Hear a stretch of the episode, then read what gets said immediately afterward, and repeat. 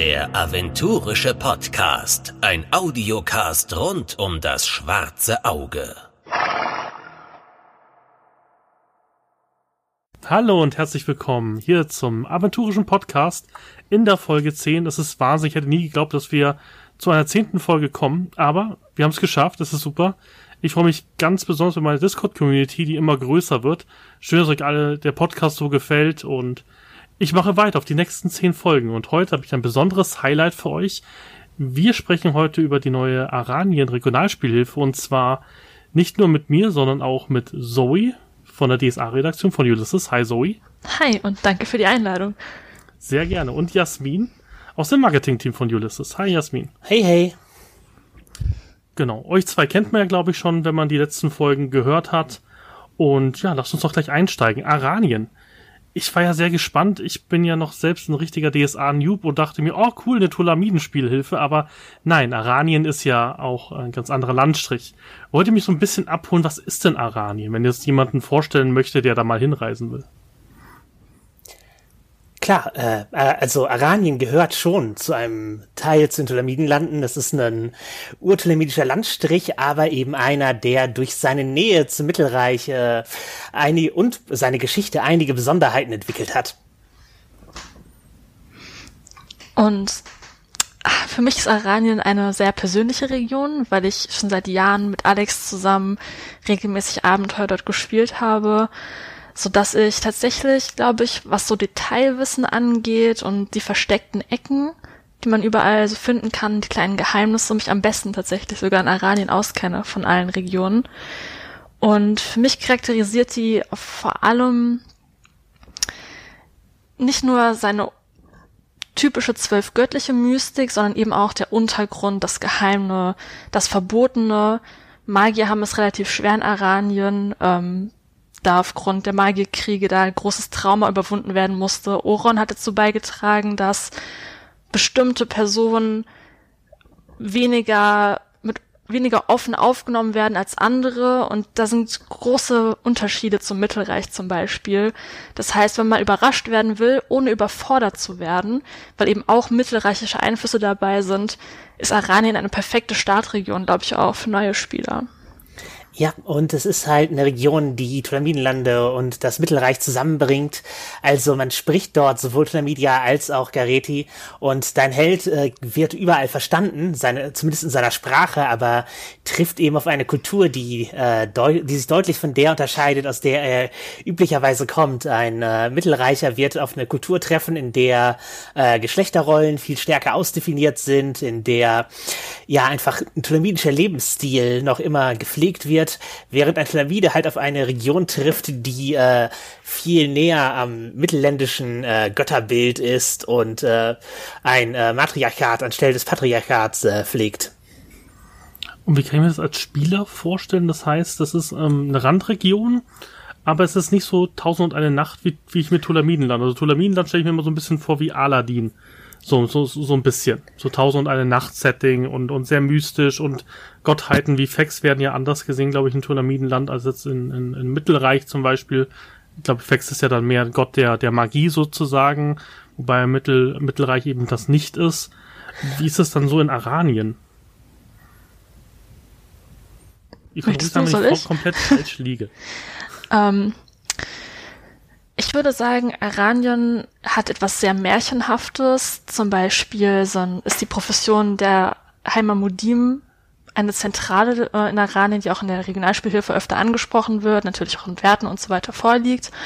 Ähm, da gibt es eine große Tradition vom Geschichtenerzählen, vom Märchenhaften, von der Verklärung, von ähm, kulturellen Ritualen, die geschaffen wurden, um kleine Aberglauben, ähm, die Sterndeuterei. Da ist sehr viel äh, Drang zum Erzählen in dieser Region und Dinge aufzuarbeiten und immer wieder neu, auch künstlerisch aufzuarbeiten, was für mich sehr tulamidisch auch ist, da wo Kunst und Wissenschaft eben sehr eng beieinander liegen und sich gegenseitig immer neues Material liefern.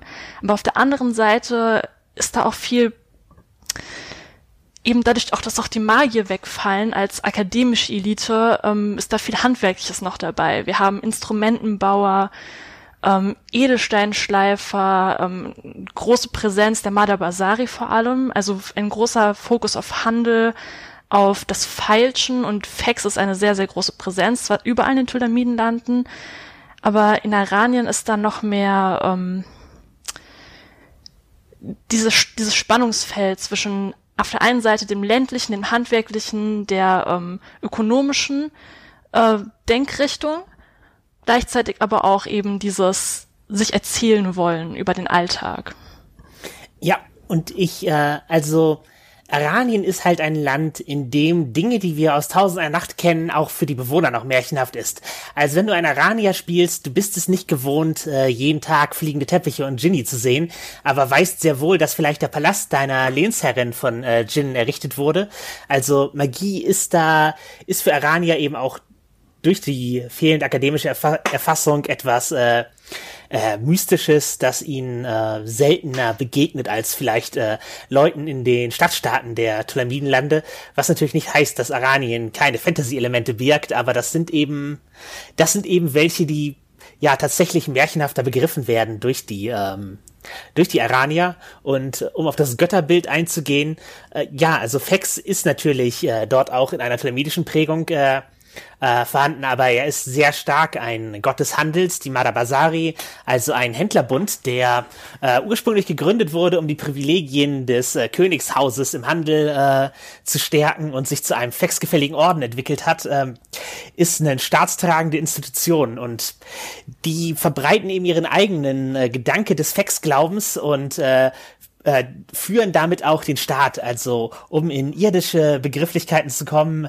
Aranien ist die erste Bastion des äh, Merkantilismus in Aventurien, in der halt sowas wie eine, eine Staatsbilanz geführt wird, eben durch die äh, von Fürstin Sibia, einer äh, Fexgeweihten, die das Land lange regiert hat, äh, begründet Madabasari und die Verquickung dieser mit dem äh, ja mit dem Staatswesen und äh, diese Madabasari prägen eben den äh, den Fex-Glauben. Ich äh, schieb dir auch mal eine äh, Fex-Tempel-Illustration rein, damit du einen Blick darauf werfen kannst. Ah. Das heißt auch, dass die Fex-Kirche dann sozusagen recht offen agiert in Aranien und nicht sozusagen so eine Geheimgesellschaft gefühlt ist, wie ich so das Gefühl habe im Mittelreich. Im Mittelreich tut man sich ja als Geweihter jetzt nicht unbedingt als Fex-Geweihter kleiden mit irgendwie einer Kette oder sowas, sondern ist ja doch immer eher im Geheim aktiv. Ist es dann in Aranien anders? Doch, ich finde, du hast es eigentlich ziemlich genau erfasst. Ähm, die Manda Basari ist super offen. Da sind viele Faxgeweihte, die auch sich nicht davor schämen, ähm, Embleme des Gottes zu tragen, Amulette. Man kriegt sogar hochoffiziell ein äh, Mondamulett über, verliehen, wenn man der Mada Basari beitritt in offener Funktion. Ähm, auch Meisterpersonen der Mada Basari können offen als solche erkannt werden, auch wenn natürlich manchmal auch quasi Undercover-Missionen für den Orden auch im Auftrag des Königs zum Beispiel ähm, vorkommen können. Aber Fex ist da durchaus ähm, eine so durchdringende Präsenz für den Aranier, dass äh, ein Verstecken gar nicht notwendig ist, weil dieses etwas Zwielichtige, was ja auch durchaus auch durch die Praios-Kirche so interpretiert wird, tritt an den Hintergrund. Praios hat keinen großen Einfluss in Aranien. Ähm, man hat keine Angst vor dem Heimtückischen und vor dem Verschlagenen. Man sieht es eher als eine positive Qualität, als, als List, als Intelligenz, als Zeichen von Klugheit und fürchtet sich nicht, wenn man vielleicht auch sich selbst diese Eigenschaften zuschreibt und deswegen auch weiß, womit, womit man rechnen muss. Okay, ist ja spannend. Das heißt, Faxes hat dann sozusagen Handel eigentlich ja, was gern angesehen ist. Das heißt, es ist, ähm, also ich kenne es nur aus der Türkei, wo man halt wirklich auf den Markt geht und handeln muss. Also die Leute sind, sind eher, eher wütend, wenn man so sagt, ja, ich nehme das, gib, gib mir das, ich nehme das für den Preis, sondern da ist ja Handeln auch was sehr kulturelles. Sie wollen das ja auch, ihr macht das ja auch Spaß. Das heißt, da ist es ähnlich in Aranien. Das heißt, da mögen es die Leute auch zu handeln und sozusagen gegenseitig sozusagen ist es auch so ein bisschen eine Challenge, die sie machen. Ja, auf jeden Fall. Ich würde sagen, auch generell der Wettbewerb, ähm, auch in der Kunst, im, im Tanz zum Beispiel, eine, eine riesige ähm, kulturelles Aufheben wird um den Tanz gemacht, ähm, um die Musik. Da werden überall Feste gefeiert. Man findet überall Straßenmusikanten. Da ist immer dieses Element des Wettbewerbs auch in der Kunst. Es gibt ähm, in jeder Stadt, in der Instrumentenbau ähm, oder irgendeine Art von Handwerk prominent geworden ist, gibt es immer mehrere Anbieter, die sich gegenseitig übertrumpfen wollen. Ähm, das ist normalerweise eine Frage der Ehre wieder. und ähm, läuft nach Regeln auch ab. Darauf gehen wir natürlich auch ein in der Regionalspielhilfe, wie das dann aussieht. Ähm, insgesamt. Das heißt auch Raya ist extrem wichtig dann in Aranien vermutlich. Genau. Oder? Raya und Fex sind auf jeden Fall absolut zentrale Gottheiten für Aranien. Daneben noch Pereine, weil eben die Landwirtschaft gerade auch den unglaublichen Reichtum Araniens begründet. Aber haben die denn dann, also ich stelle mir das so ein bisschen Wüste, ist sich die Wüste Kom auch in Aranien? Nein, die okay. Wüste Kom ist, also es könnte eigentlich nicht ferner sein. Ara es gibt äh, ganz südlich von Aranien, äh, das gehört schon, ist halt umstrittenes Gebiet, äh, die gorische Halbwüste, die sich um die Hohe Goa, also die, die bekannte gorische Wüste, den Tafelberg, auf dem einst Borberats Festung stand, äh, gruppiert. Und das ist eine windgepeitschte, karge Gegend, die ähm, von äh, den Novadis unter Sultan Hasrabal beherrscht wird und der sich die Oasenstadt Anshopal befindet, die auch von Pereine gesegnet ist. Ähm, aber wenn man nördlich davon geht, findet man in Aranien ein äh, sehr fruchtbares Land vor. Da gibt es äh, halt äh, Flusstäler, die äh, mit Weizen ähm, mehrere Ernten im Jahr abwerfen, unter anderem den äh, Baron Ula, den, äh, sagen wir, den bestimmenden Fluss äh, Araniens, dann auf der Elburischen Halbinsel den Tern, ein Fluss, der halt sehr weit über die Ufer tritt und da in seinen äh,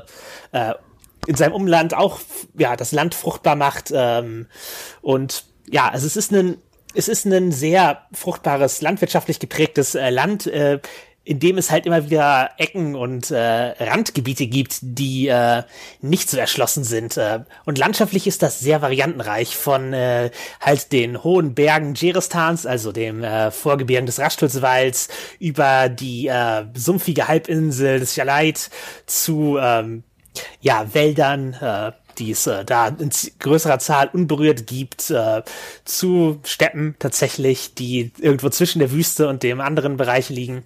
Also es ist, es ist kein karges Land, so muss man sich nicht vorstellen. Okay, also es ist nicht so eine Wüstenstadt, wie ich mir das vorstelle, sondern ist durchaus grün geprägt und es ist durchaus sozusagen dann per Reine, wie du schon gesagt hast, Zoe, dann wirklich auch mitbestimmende Göttin. Genau. Was mich so ganz wundert. Ich kann mir nicht vorstellen, dass es gar keine Magierakademien gibt. Gibt es dann irgendwie geheime Magierakademien oder sind die da wirklich, ähm, wirklich rausgeschmissen worden im wahrsten Sinne des Wortes aus Aranien? Also rechtlich ist es den Magiern verboten, sich in Akademien und Zirkeln zusammenzuschließen. Äh, faktisch gibt es eine Magierakademie, die offen ist auf äh, iranischem Boden und das sind die Zorganer Illusionisten, die eben als Unterhaltungskünstler gelten und so geduldet werden. Aber, und da kann Zoe dir bestimmt mehr erzählen, äh, natürlich gibt es ein anderes Erbe der Gildenmagier. Richtig. Ähm, wie du schon gerade sagtest, ähm, die Zorganer Illusionisten werden eben gerade geduldet, weil sie auch Unterhaltung bieten, wobei die Spektabilität mit Lesser natürlich ähm, mit ihren Illusionen auch unglaublichen Schaden anrichten könnte, wenn sie wollte.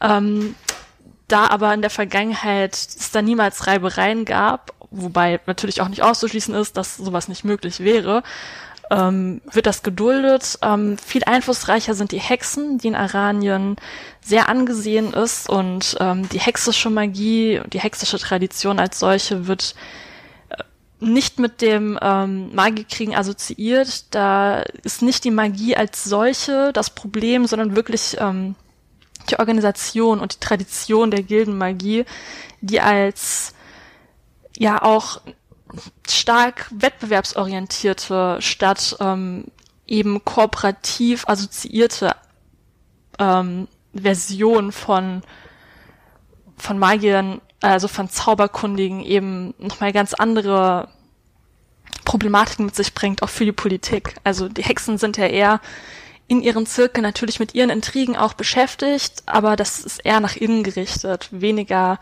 mit irgendeinem Potenzial dazu, sich gegen die Krone zu stellen, gegen irgendeinen ähm, der Herrschenden der äh, der Ratscharate. Da sieht man keine Gefahr. Die Hexenmagie wird da politisch anders wahrgenommen, hat eine ganz andere Geschichte in Aranien und dadurch sind Hexen halt auch ähm, oft unter Adligen zu finden, unter wichtigen Persönlichkeiten, völlig offen, was auch relativ einzigartig ist für Aventurien. Ähm, man kann überall Hexen begegnen, die auch ganz offen ihre vertrauten Tiere mit sich führen. Magier hingegen müssen sich ähm, entsprechend der Vorschriften von äh, der Illusionistenschule eher auffällig bunt kleiden, manchmal sogar entgegen des Codex Albiricus explizit gewünscht, damit sie eben schnell erkannt werden können auf weite Sicht, damit man weiß, wer da kommt, äh, darauf vorbereitet ist auf jemanden, der eventuell, so wird es eben historisch interpretiert, jemanden, der auf eine den Göttern ungewollten äh, Weise ambitioniert ist, was seine Magie angeht. So könnte man es sagen. Aber, um auf eine Frage zurückzukommen, ähm, natürlich gibt es trotzdem Magier in Aranien, die sich nichts verbieten lassen wollen, die völlig stolz sich dagegen stellen oder aber vielleicht auch einfach in Ruhe gelassen werden wollen, die gar nichts Böses vorhaben.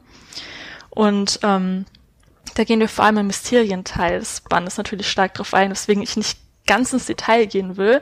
Aber ich kann so viel sagen, dass es mindestens drei größere Fraktionen gibt von ähm, Magiern, die sich in sogenannten äh, Kabbalim zusammengeschlossen haben.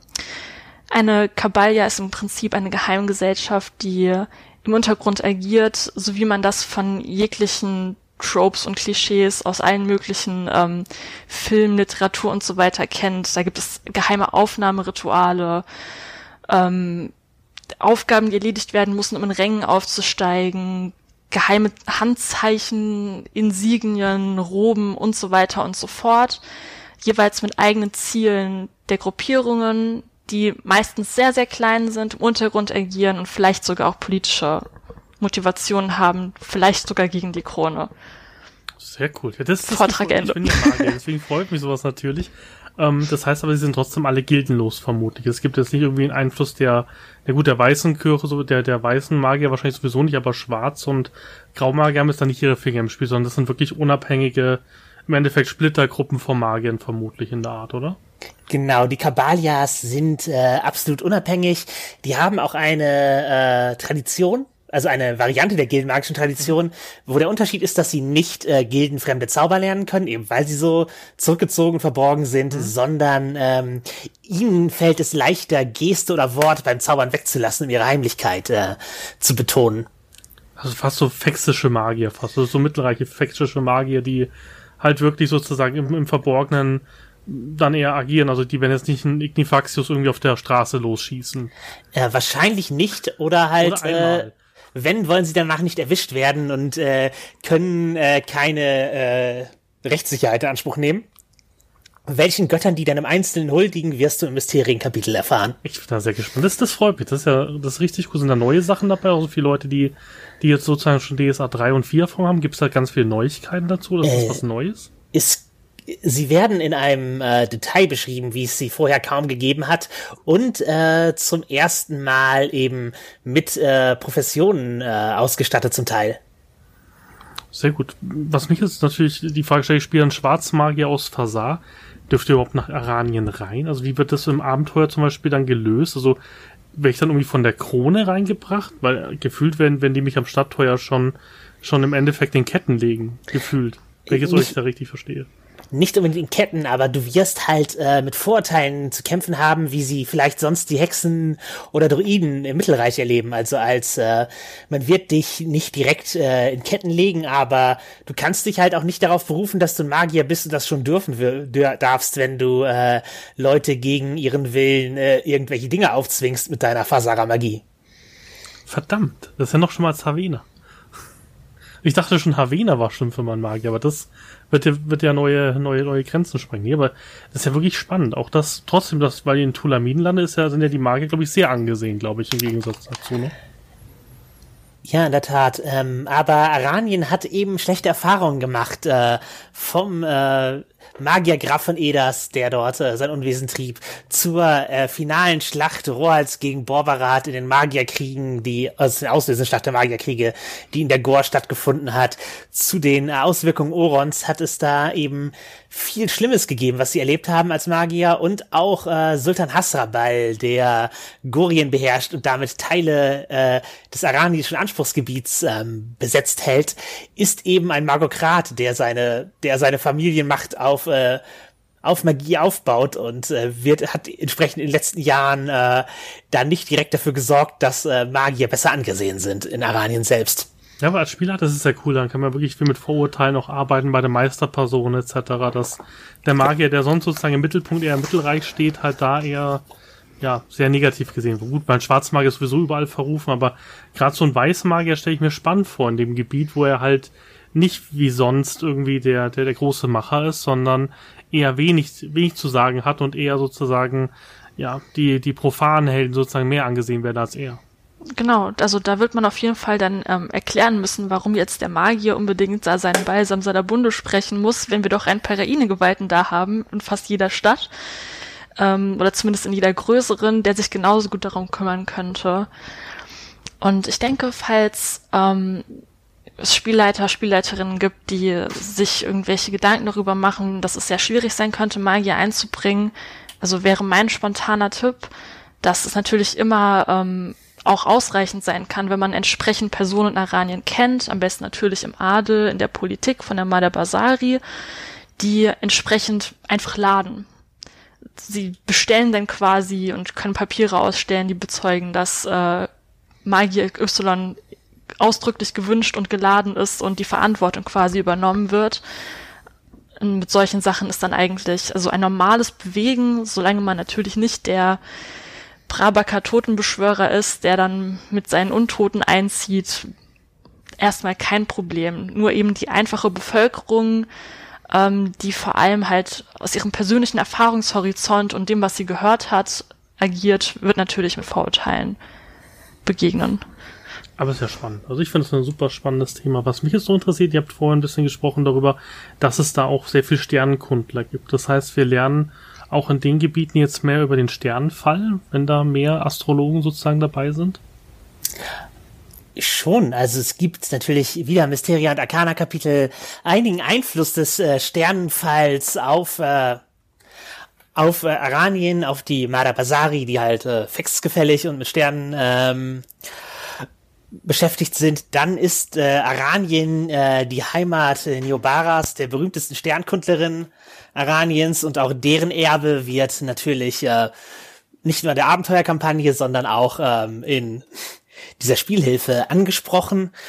Und ja, die Aranier können, kennen sich mit Sternkunde aus und gehören zu denen, die äh, als erste nach dem Sternenfall wieder zumindest für ihren äh, Teil Aventuriens äh, funktionierende Sternenkarten erstellen konnten. Cool, also das wird da auch ein bisschen dann der Schwerpunkt sein. Sehr cool. Wird ja sehr spannend und kommt ja schon, glaube ich, Ende nächsten Monats raus. Ne? Also wir, besser gesagt, ich weiß nicht, wann der Podcast rauskommt, wenn der schon im September, also wenn er in der ersten Septemberwoche rauskommt, Ende des Monats, wenn er noch im August kommt, ähm, dann sozusagen Ende September, oder? Ist der Release-Termin, wenn ich das richtig im Kopf habe. Da sind wir nach wie vor bei September bis Oktober, weil ähm, leider bei der Produktion von den Würfeln wieder ein Problem aufgetreten ist. Es stellt sich heraus, dass Türkis eine sehr, sehr seltene Farbe für Würfel ist, die man extra bestellen muss. Und obwohl wir das vor Monaten schon erledigt haben, gibt es da immer noch Verzögerungen. Deswegen hoffen wir Markus schon, mächtigst. Wenn das Würfel mal sagt in der Redaktion, so, oder zuckt er schon zusammen, wenn er Würfel sieht? Also, der arme Mann. Es, äh, die Würfel sind wirklich also es ist tatsächlich ziemlich schwierig, zuverlässig gute Würfel zu produzieren, habe ich mir sagen lassen. Da gibt es öfter Probleme und es ist fast irgendwie gefühlt egal, wie früh man die bestellt. Diesmal ist es das Türkis. Haben wir nicht auch Türkis bei der, bei der Mythos-Crowdfunding bei einer Sache? Oder um, ist das eine ähm, andere Farbe? Ich glaube, das ist, das zählt noch als grün. Aber ich glaube, ähm, dass wir da diesmal natürlich extra ganz besonders achten, gerade bei einem Crowdfunding, wo wir nochmal ein extra großes Versprechen geben, dass zu einem gewissen Termin etwas ausgeliefert wird, das bis jetzt immer gehalten wurde und auch weiterhin hoffentlich mit aller Macht so durchgezogen wird. Im Zweifelsfall wird dann die Würfelfarbe wahrscheinlich nochmal geändert. Deswegen im Crowdfunding sind es natürlich erstmal Mockups. Da kann sich noch was verändern, auch mit den Covern, aber das ist ja auch immer ausgezeichnet. Ja, wie gesagt, ist aus meiner Sicht nicht schlimm. Wir haben ja reichlich DSA-Content. Also ich bin ja gerade dabei, die, die Sternträger-Kampagne vorzubereiten für meine Gruppe. Also da gibt's ja wirklich tolle Sache. Und von dem her ist es aber nicht schlimm, wenn es ein paar Wochen später kommt. Was mich jetzt noch äh, interessieren würde, wäre, ich habe ja schon gehört, man kann jetzt ein Mungo werden, glaube ich, als Wechsgeweihter. Was habt ihr denn so für einen Magier dabei? Was haben wir für Magier dabei? Äh, die Kabbalisten, also Kabbalia-Magier wurden ja schon angesprochen. Mhm. Unter anderem gibt es einen neuen Zaubertrick, äh, die Totenmaske, mit der man äh, eben seine Züge leichenhaft, unheimlich äh, erscheinen lassen kann, äh, was äh, für manche natürlich als Erkennungszeichen oder als Einschüchterungstaktik ähm, von großem Wert ist. Neben den Magiern bekommen natürlich die in Aranien ebenso wichtigen, wenn nicht wichtigeren Hexen auch etwas Liebe ab. Die erhalten eine Variante der Schwesternschaft der Schönen der Nacht, nämlich die Padelhexe. Äh, Padel sind äh, große Raubkatzen, die äh, ja, die sehr schwer machen, dieses Tier zu verbergen. In Aranien gibt es auch einige Leute, die sich die als Haustiere halten, wenn sie es sich leisten können. Und äh, die meisten Padelhexen würden auch überhaupt nicht daran denken, ihre magischen Kräfte und ihr vertrauten Tier zu verbergen. Insofern passt das sehr gut zueinander. Wie würde dann so eine Padelhexe im Mittelreich agieren? Also sie ist schon mal eine Hexe und hat ein Problem und dann bringt sie irgendwie ein Raubtier mit. Würde sowas ja. überhaupt funktionieren? Funktionieren kann das, glaube ich, aber sie wird auf ähnliche Probleme stoßen wie äh, dein Gildenmagier in Aranien. Ihr äh, schlagen Vorurteile entgegen und es ist äh, unsicher, wie sehr sie sich im Rahmen des Gesetzes bewegt. Ja, aber die, die Vorurteile sind doch gleich weg, oder? Wenn du im Gasthaus bist mit dem Pader neben dran und der faucht ihn einen an, ich glaube. ich glaube, die, die hat um einiges einfacher sich mit, mit meinem Magierstab. Nee, das klingt mega spannend. Das heißt, sie ist mehr eine Kampfhexe oder was? Weil ich stelle mir jetzt vor, so ein Padel kann dann durchaus mitkämpfen wahrscheinlich, oder?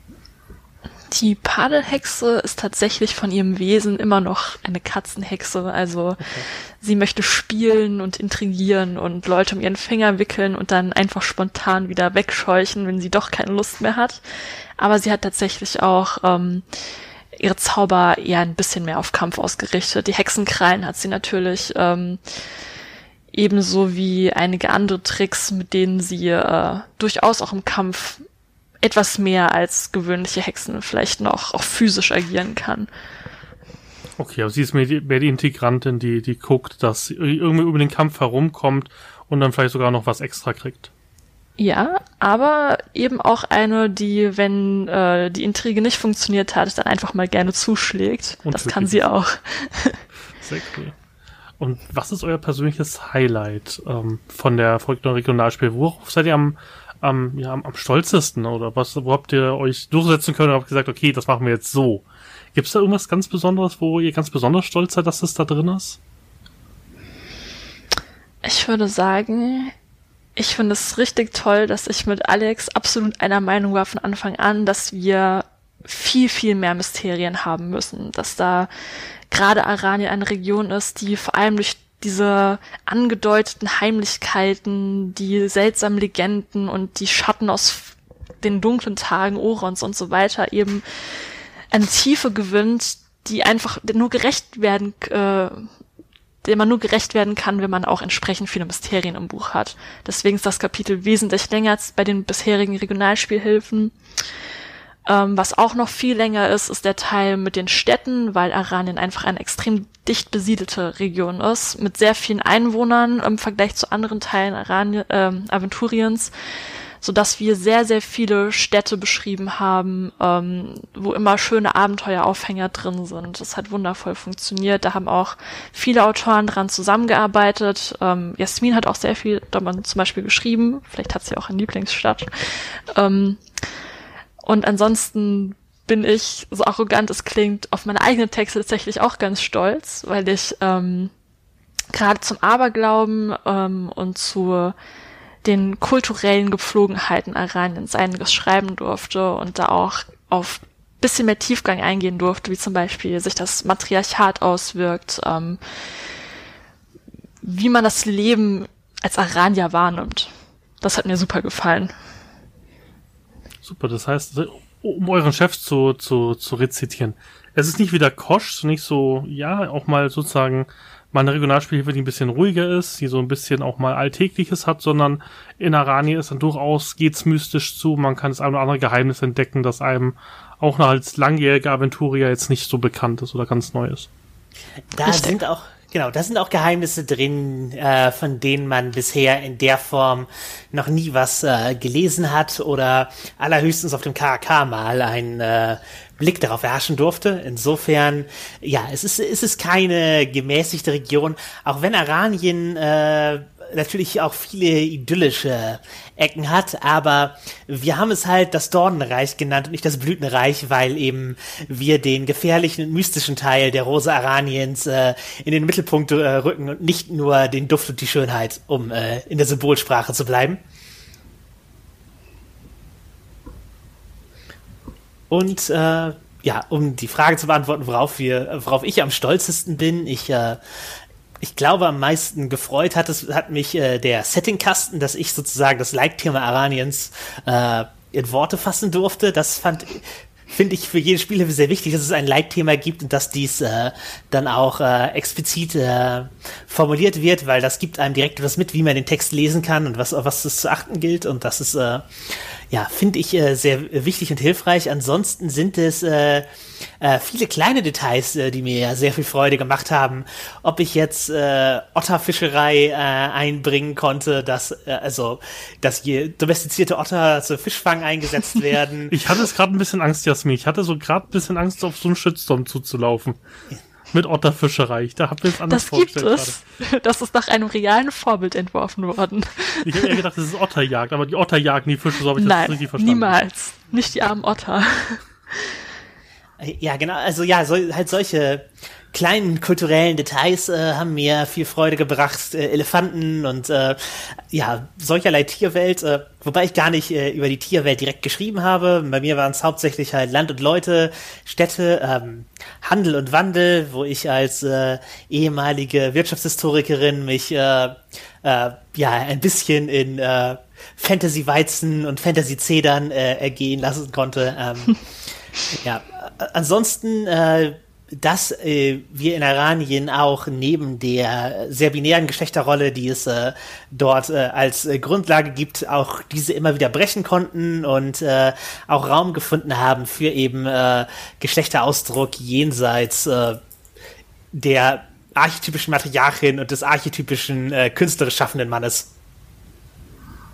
Sehr cool. Ich freue mich wirklich auf die, auf die Regionalspiele. Ich glaube, es wird ein richtiges spannendes Thema, vor allem, weil es auch mal was ganz was anderes ist, wie es die, die Regionalspielhilfen, die wir hatten. Gut, Havena war ein bisschen mystisch, aber sonst haben wir in den Regionalspielhilfen recht bodenständige, ähm, sag ich mal, Landstriche von Aventurien gehabt und Aranien kommt mir zumindest so vor, als ob das mal was ganz was anderes wäre.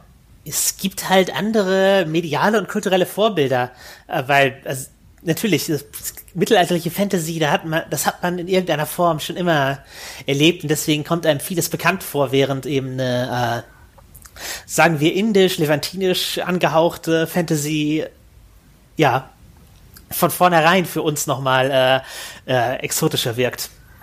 Das stimmt. Was wir jetzt vielleicht nochmal kurz ansprechen können, wenn ihr Lust und Zeit noch habt, ähm, Torwall.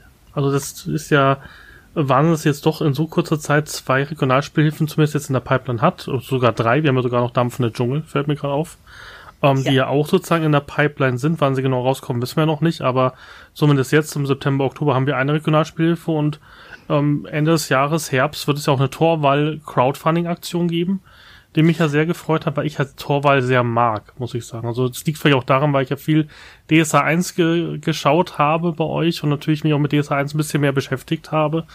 Und ich möchte ja so einen Flügelhelm haben durchaus. Ja gut, der ist ja schon seit Rüstkammer 2 mit äh, Werten ausgestattet, aber natürlich, Flügelhelme wird es äh, nicht zu knapp geben in dieser Regionalspielhilfe. Ja, die Frage ist, wird es den Kettenbikini geben? Nein, oder? Den Kettenbikini haben wir mit Wege der Vereinigung, äh, glaube ich, zur Gänze erschöpft. Oder siehst du noch Bedarf, Zoe? nicht unbedingt. ja, vielleicht eine neue Version davon. Mit Stacheln oder sowas. Äh, ich, ich denke, du kannst dich auf viele Dinge freuen in Torwall, auch neue Ausrüstung. Ich kann dir sagen, dass die Skraja auch in der Torwaller Variante sicherlich enthalten sein wird, aber ein Kettenbikini möchte ich dir auch in den hohen Stretchgurts nicht versprechen. Ein Kettenhemd auf nur einem, auf, also bei einem Schifffahrtsvolk, ein Kettenhemd, ich weiß nicht. Wäre nicht meine Wahl. Ach, die Torwaller können allen schwimmen. Nein, ich bin, bin sehr gespannt, auch, auch wie er das halt macht, weil was, was ich halt ganz spannend finde, ich lese die Phileason-Sage auch zur Zeit und finde halt immer wieder lustig, wie, wie eigentlich diese Magierakademie halt auch in Torwall, die ja mehr, wenn ich es richtig verstanden habe, in der Wiki Aventuria, äh, Aventuria, ähm, dass es ja so ist, dass diese ähm, Hellsicht-Akademie, die es in Torwall gibt, einfach nur gemacht worden ist, weil es da keine Akademie gab, gefühlt irgendwie. Und dann hat, ich weiß gar nicht mehr wer gesagt, ja, da muss jetzt auch irgendwie eine Magierakademie hin, sonst ist da keine. Aber gefühlt bin ich gespannt, was ihr daraus macht, weil gefühlt ist für mich die Torwall-Akademie einer der schwächeren Akademien, weil sie auch ständig ja Geldsorgen hat und sowas. Findest du also mechanisch schwächer oder in welchem Sinne schwächer? Ich bin halt nicht so der, der Hellsicht Magier. Also ich weiß nicht so recht. Und wie gesagt, auch der Magier, der hat in, in der Philiasson-Saga so ein bisschen äh, porträtiert wird in, in, den ersten Kapiteln, so sieht es nicht so mächtig aus wie jetzt, sage ich mal, ähm, Fasar oder ähm, oder die anderen größeren Akademien. Also ich habe immer das Gefühl, dass das so eine C-Akademie irgendwie ist, die halt dasteht, weil sie halt dastehen muss, gefühlt. Also, oder sehe ich das komplett falsch? Dann lass mich eine Lanze für Torwall brechen. Zum einen gibt es über sie äh, von Xenon Cosma ein äh, Zitat, das äh, mir sehr gefällt. Äh, ich kann es nur sinngemäß wiedergeben, auf jeden Fall aus dem Akademienband. Äh, sie, hier klauen Formeln wie die Raben und ergaunern sich äh, mit äh, Hilfe fadenscheinigster Winkeladvokaten des Pense.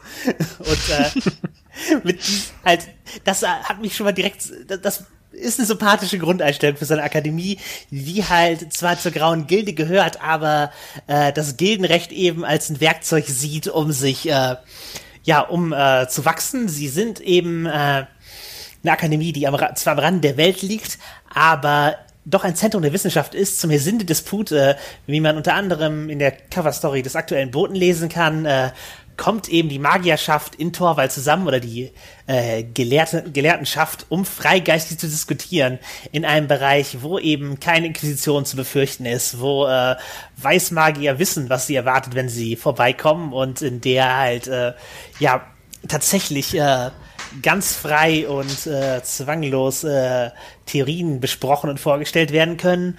Äh, sie haben natürlich als Torwaller einen Bezug zur Seefahrt und äh, einen Dispens für Entermesser und Säbel. Also sie, äh, man erwartet von ihnen durchaus, äh, sich wehren zu können ähm, und haben halt auch Wissen aus Randbereichen der Wissenschaft. Ähm, äh, Ambaret, also der, ich habe seinen Vornamen gerade nicht präsent, äh, ist auf jeden Fall einer der äh, erfahrensten Limbologen und Sphärenreisenden Aventuriens und entsprechend natürlich ein, äh, ein wichtiger Lehrmeister dort und äh, halt nur der Anfang einer Liste. Also es ist eine Akademie, auf der halt äh, viel, die vielleicht äh, nicht mit den besten Voraussetzungen startet, aber in der viel Wissen und viel äh, ja, Ambition äh, versammelt ist und äh, die aus ihren Voraussetzungen eben viel machen können. Spannend. Wie gesagt, ich wusste gar nicht so viel über die Akademie. Ist ja spannend, dass sie, dass sie mehr so Wissenschaftler gefühlt sind. Also so magische Wissenschaftler. So stelle ich mir die jetzt im Endeffekt vor, die irgendwie viel experimentieren und, und Versuche machen. Ist das so richtig dann? Ja, aber ich würde sie eher in die Prak halt es sind nicht nicht nicht die Puni der Stubenhocker, sondern auch welche die Praktiker. Also es, es liegt auch daran, dass ähm, auch Leute, die nicht magische Fähigkeiten haben, dort studieren dürfen. Was, was? auch nochmal. Ja, das ist äh, auch nicht gerade verbreitet in Aventurien, dass da irgendwie so eine Durchdringung mit dem Profanen auch stattfindet. Also da sind auch viele Handwerker, da gibt's auch einen Austausch in dieser Hinsicht und ähm, da sind auch mal ganz neue Optionen auch für profane Charaktere bei der Akademie mitzumischen. Okay, das ist ja spannend. Was mich halt immer ein bisschen bei Torwall wundert, ist, dass es keine Elementaristen oder sowas gibt, weil ich stelle mir schon auf so ein Boot schon cool vor, wenn du Windmagie kannst und irgendwie dann die, die Segel irgendwie ähm, aufdrehen kannst und schneller reisen kannst. Das wundert mich halt, dass sowas nicht gibt, so elementar. Die, die gibt es ja, die gibt es äh, in der Otajasku, also der Magierschule von Olport, die ah, okay. halt noch älter und traditionsreicher ist als die aventurische Gildenmagie an sich und deswegen auch äh, es hingenommen hat, aus den Gilden rauszufliegen, um ihre alten Traditionen zu pflegen. Und ähm, ja, diese Akademie pflegt eben äh, den Elementarismus in einer äh, ja natürlich sehr Torwald geprägten Form, wie auch die Runenmagie und ähnliches. Also in Nordtorwald wird der Element, ist der Elementarismus zu Hause. Sehr gut, also dann gibt's da auch wahrscheinlich ein Crowdfunding, das ein oder andere Stretch Goal vielleicht für einen Magier, um da mehr zu erfahren, oder wird das schon ganz klassisch in der Regionalspielhilfe sein? ich möchte dir, also soweit ist es noch nicht geplant, dass ich dir jedes einzelne Stretch Goal äh, versprechen kann, aber wie in jeder äh, Regionalspielhilfe werden auch die örtlichen Magier äh, natürlich behandelt werden. Sehr gut. Ähm, Stretch Goal, ähm, gibt es einen Flügelhelm als Stretch Goal? So ein aus, aus Metall zum Kaufen oder sowas, statt dem Rucksack vielleicht? Würdest du sowas kaufen? Ja, also du, du weißt, dass ich alles Mögliche kaufe, durchaus. Ja, so du, na klar. Ich, war, ich habe da nur irgendwie ein Interview, glaube ich, gehabt, während, während Nubos Helm versteigert worden ist auf der Redcon.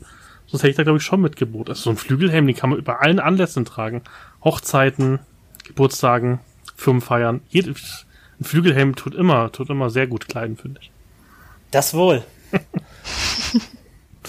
Na, ich bin, ich bin sehr gespannt. Ich hoffe auf Plüschi. Ich bin ja sehr enttäuscht derzeit von, von, von Mythos. Es ist noch kein, noch kein Plüschi da. Ich bin, bin, ich hoffe jetzt auf die nächsten Stretch Goals. Weil die Katze ist ja Hammer geworden, muss man sagen. Also die, das ist ja die Clara, Kara, oder? Kara heißt sie. Kara, genau. Kara, Kara Wipfelglanz. Das ist ein Wahnsinn. Also wenn, wenn man sich so, so, so, so die anderen Stoffis anguckt, merkt schon, dass sie irgendwie immer besser wäre. Deswegen, ich, ich bin sehr gespannt. Ja, ich habe ja Joanno für den Hausgebrauch. nee, ich bin gespannt. Aber wie gesagt, da ist das für toll werden, Torwall. Ähm, gab es ja auch gemischte, gemischte Kritiken, wobei ich halt nicht so ganz nachvollziehen kann, warum es so ein Problem ist, weil die Regionalspielhilfe gibt's ja so und so. Also ich gehe davon aus, wenn das Crowdfunding komplett scheitert, und das ist ja sehr wahrscheinlich sogar, dann kommt die Regionalspielhilfe wahrscheinlich ganz normal auch so. Ich glaube, der Aufhänger unter anderem war ja zum Beispiel der Roman. Also man muss ja immer gestehen, die ganzen Crowdfundings laufen so gut, man muss jetzt nur gerade mal Mythos angucken. Ich weiß gerade gar nicht, wo wir sind bei. Sind wir schon bei 60? Ich glaube, wir sind schon wir bei sind 60. 68, glaube ich. Ja. Also, für, für, für was? Mythos, das keiner wollte und jeder sagt, braucht man nicht für Aventurien, läuft es ja, glaube ich, ganz gut. Das Richtig, heißt, das ist, äh, man darf halt auch nicht immer auf wenige laute Stimmen äh, hören, die, äh, also äh, Empörung, die wird halt äh, oft sehr laut geäußert und äh, die Begeisterung liest man in dem Crowdfunding-Kommentaren. Ja. Nee, wie gesagt, das ist auch wieder gut gemacht. Vom, ich, ich, bin, ich bin gespannt, ob es ähnlich macht bei Torwart. Ich finde ja das ganz cool, dass es jetzt so eine, so eine ganze Geschichte gibt, die man sozusagen nach und nach freispielt. Also man, man spielt ja gerade ein bisschen das, das Mythos Crowdfunding. Das finde ich sehr cool, muss ich sagen. Danke, es äh, da können wir den äh, Jens Ballerstedt für loben, der hat sich, äh, hat dieses Konzept äh, umgesetzt und die Geschichte dann letztlich verfasst. Also ich finde es spannend. Ich hoffe, dass sowas auch bei Torwall kommt. Wäre, glaube ich, ganz cool. Jo, aber dann glaube ich, wären wir schon am Ende des Podcasts. Ich wüsste jetzt nicht mehr viel. Wir wolltest das Abenteuer Mondsilberne äh, Mysterien nicht spoilern, aber gefühlt ist es ein Reiseabenteuer, wenn ich das richtig verstanden habe, was so quer durch Aranien führt, ne? Es ist ein Abenteuer, das an vielen verschiedenen Stationen in Aranien spielt. Äh, da Aranien, sagen wir, verkehrstechnisch ganz gut erschlossen ist, ist die Reise nicht die Hauptherausforderung dieses Abenteuers, sondern ähm, Erlebnisse an verschiedenen Orten stehen im Fokus. Deswegen, ich bin sehr gespannt. Es wird ein ganz normales, äh, normale Box sein, wie Flusslande auch. Das heißt, wir haben Heldenwerk, wir haben Kartenset, wir haben Heldenprävier, wir haben das Abenteuer, wir haben Würfel. Ähm, Landkarten und Soundtrack nicht vergessen. Soundtrack, eben das genau, Abenteuer. sehr krank. Ja. ja, den Soundtrack will ich, äh, ich, ich bin unglaublich stolz darauf, wie gut er geworden ist. Ähm, ich hatte die Ehre, den betreuen zu dürfen, obwohl ich ganz ehrlich gesagt kein Spezialist für Musik bin. Aber ähm, allein durch die Ideen, die ich hatte, welche Lieder wir machen sollten, ähm, durch Beschreibungen, die ich halt Ralf Kurziefer, den wieder gemacht hat, wie äh, die letzten Sphärenklänge, ähm, die ich ihm geliefert habe, wo ich einfach gesagt habe, hier, das ist, ich habe ihm quasi eine Vignette vorgegeben, in der ich beschrieben habe, in welcher Situation sich die Abenteurer zum Beispiel gerade aufhalten könnten, wenn sie dieses Lied hören würden im Spiel und ähm, ihm geschildert, was für Emotionen dabei herauskommen sollen. Und er hat sich wirklich, wirklich unglaublich Mühe gegeben und es ist mit Abstand der beste Soundtrack bisher. Ähm, so sehr sogar, dass ich einige Male ähm, fiese Ohrwürmer von manchen Liedern hatte. Also auch aus persönlicher Begeisterung tatsächlich kann ich den Soundtrack wirklich empfehlen. Der ist gut geworden. Ja, ich, ich, erinnere mich, dass ich mit Serena hier in derselben Küche, wo ich jetzt sitze, saß und wir uns ähm, halt sehr viele verschiedene Volkstänze angehört haben, damit sie, äh, also sie hat den Tanz und die äh, Kunst und sowas von Arani beschrieben und ähm, da, da, damit sie halt zum einen weiß, wie die Majuna, also zu was die Majuna tanzt und dann natürlich den entsprechenden Rhythmus an äh, Ralf weitergegeben hat, der ihn dann natürlich aufgegriffen hat für seinen äh, Soundtrack.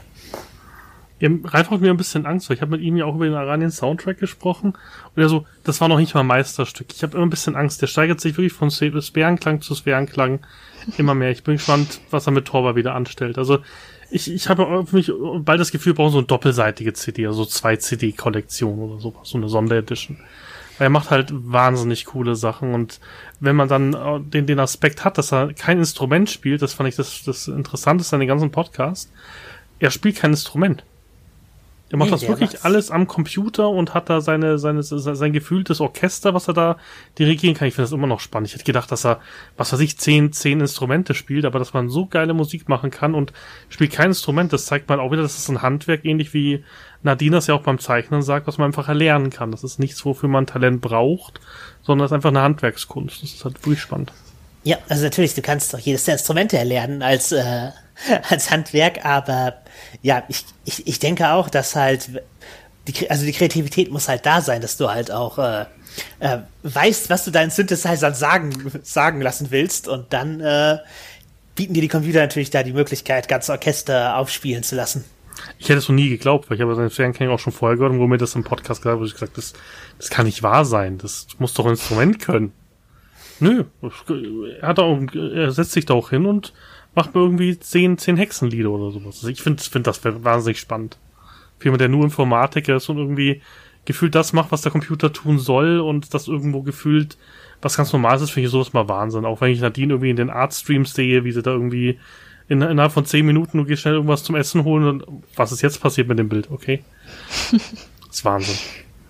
Und euch geht's wahrscheinlich so beim Schreiben. Ich habe ja immer noch die, die, die Hoffnung, irgendwie nächstes Jahr irgendwie mal eine Heldenidee zu pitchen dass ich irgendwie an mein Drachenei komme, aber ich, wie gesagt, wenn ich, wenn ich dann mit, mit, mit Leuten wie Julian oder sowas spreche, was für ein Flow die sind, das ist Wahnsinn.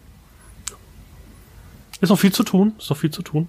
Deswegen auch super danke für, für, für eure Arbeit auch, die ihr macht. Also ich bin wahnsinnig gespannt auf die Regionalspielhilfe. Und hoffe, Vielen dass ich bald eine Hand haben kann. Genau. Habt ihr noch irgendwas, was ihr loswerden wollt? Irgendwas noch zum Ankündigen, Jasmin? Du hast doch bestimmt was zum Ankündigen. Was soll ich, was soll ich noch ankündigen? Du bist die Marketingmanagerin. Du hast ganze Bücher, die du füllen kannst mit Sachen, die du announcen kannst, bestimmt. Ja, aber das muss ja, das muss ja geplant sein, wann das, äh, wann das announced wird. Und ich weiß nicht mal, wann dein Podcast genau rauskommt. Ähm, ich weiß nicht, was, kannst du schon sagen, was nächstes Crowdfunding vielleicht kommt? Sowas finden die Leute immer äh, spannend. Äh, ja, das, als nächstes Crowdfunding werden wir das Familienrollenspiel äh, Aventur ähm, angehen. Das äh, ist halt eine Übersetzung aus dem Schwedischen und ist ein Spiel, das bewusst dafür designt wurde, mit der gesamten Familie gespielt zu werden, die ähm, ja, dass das halt Kinder eingebunden werden, die Erwachsenen eher die Rolle des Spielleiters äh, übernehmen und ja, eben diese, diese familiäre Zielgruppe anspricht. Ich habe auch gehört, was, was ich wahnsinnig cool finde, gut, ich habe keine eigenen Kinder, ich werde es wahrscheinlich auch nicht äh, groß benutzen können, aber äh, was ganz cool ist, ich glaube, es ist ja gemischt mit, mit Realität. Das heißt, man spielt irgendwas und muss dann sozusagen in der Realität das dann auch mit dem Kind machen, zum Beispiel einen Waldspaziergang oder sowas. So ist ja, ja glaube ich, aufgebaut, ne? Genau, es, es greift halt auch, um die Aufmerksamkeit der Kinder äh, zu binden, solche Activity-Elemente auf, dass du, ja, zum Beispiel irgendwie äh, blinde Kuh spielst, um einem Zyklopen zu entkommen oder halt irgendwo rüber balancierst, in den Wald gehst, um eine Reise zu machen, dass man halt einfach eine, um den Block geht und damit zum einen halt die Immersion stärkt für, für die Kinder und zum anderen halt auch ein, ein Erlebnis schafft und sie in einen anderen Modus bringt, dass sie halt äh, anders als wir nicht die ganze Zeit am Tisch oder vor Monitor sitzen, sondern eben Rollenspiel auch ein bisschen äh, ja so auf diese Weise erleben. Aber das finde ich auch eigentlich ganz interessant, so Aktivitäten und äh, Rituale in, ins Rollenspiel äh, einzubauen und äh, tatsächlich durchzuführen. Ich kann mir auch vorstellen, dass jetzt ein Kind nicht unbedingt sechs Stunden an, an einem Spieltisch ruhig sitzen bleiben würde, sondern ich glaube, das ist halt ganz cool, dass man es auflockert. Und vor allem, was ich halt toll finde, dass Eltern halt Zeit mit ihren Kindern verbringen, weil gefühlt ist es ja die heutige Erziehung so, sitzt das Kind je nach Altersklasse vor dem Fernseher oder vor dem Computer und hoffe dann, dass irgendwas Positives dabei passiert. Und deswegen finde ich schön, dass ihr wirklich was rausbringt, was beide Welten gut mischt. Und ich glaube, hätte ich Kinder, würde ich das sofort, äh, sofort kaufen. Ich werde es mal meiner Frau schmackhaft machen, die ist Erzieherin im Kindergarten. Ja, auf jeden Fall. Man kann sie ja nicht früh genug an den Spieltisch binden. genau, und äh, Zoe, vielleicht hast du irgendwas, ich weiß nicht, aventurische Boote. Ich glaube, der, ich bin mir mal gar nicht sicher, ich habe so viele hier liegen. Ist jetzt erst einer rauskommen oder kommt jetzt nächsten Monat einer? Ich bin mir gar nicht sicher. Um, ähm, da kommt wieder einer. Nächsten Monat. Kannst ja. du das schon was spoilern? Ungefähr? Puh. Ähm, ich habe tatsächlich heute das Korrektorat für das Heldenberg-Abenteuer gemacht. Spielt es in Aranien? ähm, es spielt nicht in Aranien, äh, es spielt in der Robbenlieser Mark und es klang, es war unheimlich gut strukturiert. Ich hatte fast keine Arbeit mehr, weil der Text so gut geschrieben war. Ich weiß gar nicht, wie viel ich darüber schon sagen darf, aber es ist wenn super. Du Autoren, wenn du den Autoren weißt oder die Autorin, kannst du das bestimmt, die schon bestimmt verraten. Oh nein, am Ende sage ich was Falsches. Ich sage lieber nichts. Aber der Text war wirklich gut. Ja, äh, ähm, dann kann ich sagen, dass äh, in dem Boten wieder Aranien-Inhalte geboten werden. Durchaus Metaplot-relevante. Sehr gut. Was ich ja in der meisten Informationen gesehen habe, vielleicht kannst du da was dazu sagen oder ihr was dazu sagen. In der meisten Information wird die Al-Anfa-Kampagne angesprochen mit kommt in Bälde. War das ein Druckfehler oder? Weil wir sind da irgendwie im Discord drüber gestolpert, dass, dass jemand in der meisten Information drin stand. Ein Druckfehler war das nicht. Okay, gut, das reicht mir. Mehr brauchst du gar nicht sagen. Alles gut. Weil wir haben alle Geräte so, die haben die haben sich auf der Redcon gesagt. Hm, ja, das ist bestimmt ein Druckfehler. Ich wollte es nur mal klar. Ich bin ja, ich bin ja sowas wie ein, wie ein investigativer Journalist, äh, nicht.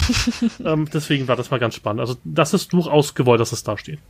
Ja. Gut. Und Bälde ist ja auch ein weiter Begriff. Richtig. Genau.